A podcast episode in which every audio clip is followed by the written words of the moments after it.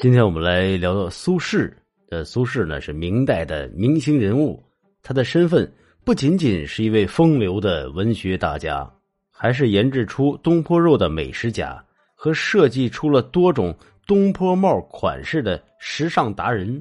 今天主要说说啊，他自主设计生产并亲自代言的东坡帽们。为什么叫东坡帽们？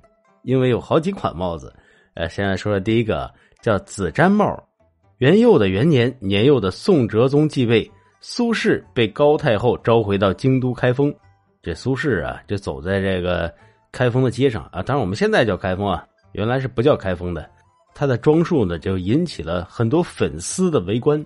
他戴的帽子由乌纱制成，帽身较长而帽檐极短，像极了一个高高的筒子倒扣在头上。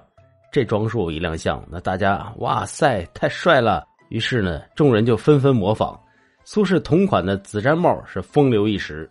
据《夷坚志》中记载，每到逢年过节，上至王公贵族，下至平民百姓，几乎无人不戴紫毡帽。呃，第二个呢，就是东坡笠。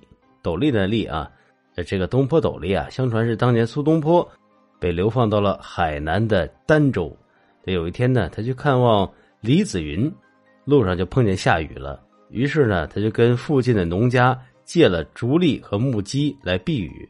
他穿戴起来呢，怪模怪样的，就惹得当地的妇女儿童争相嘲笑，就连这狗啊也看不过去了，这狗呢也追着他一直叫。这苏东坡呢就说。笑所怪也，废所怪也。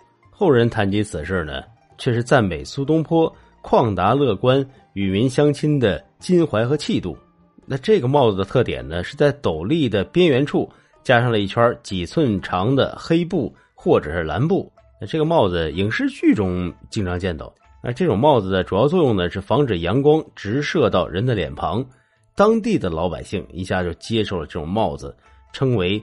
东坡笠，再说说苏东坡发明的第三种帽子，它叫椰子冠。绍圣四年七月，苏东坡父子俩到达昌化军贬地，这是苏东坡心情最为低落的时候。只有海南奇异的风物能给他们带来了一些新奇感，尤其是那大椰子，对于第一次去海南的苏轼父子来说甚是新奇。苏轼的儿子苏过看看椰子。扭头呢，又看看从前是风流倜傥，而如今却是年迈体衰的父亲。他呢，就突发奇想，就地取材，用椰子壳给父亲做了一顶帽子，讨父亲开心。这东坡大人呢，果然很高兴，对帽子又加以了修改，拿椰子壳请当地的手艺人雕成了椰雕帽，所以啊，就称之为椰子冠。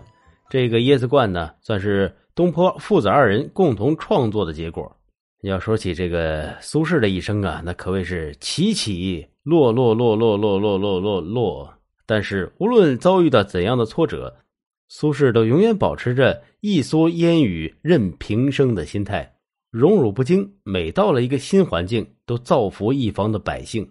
在困顿的时代，勇士也许会被打压，但永远不会被打败。